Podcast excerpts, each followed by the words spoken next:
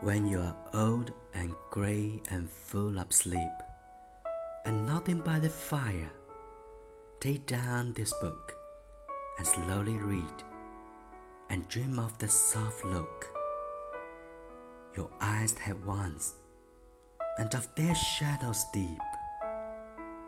How many love your moments of glad grace, and love your beauty with love for so true?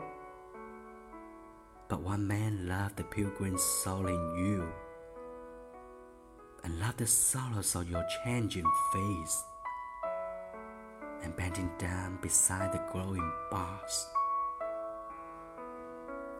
murmur a little sadly how love fled, and paced upon the mountains overhead, and hid his face amid a crowd of stars.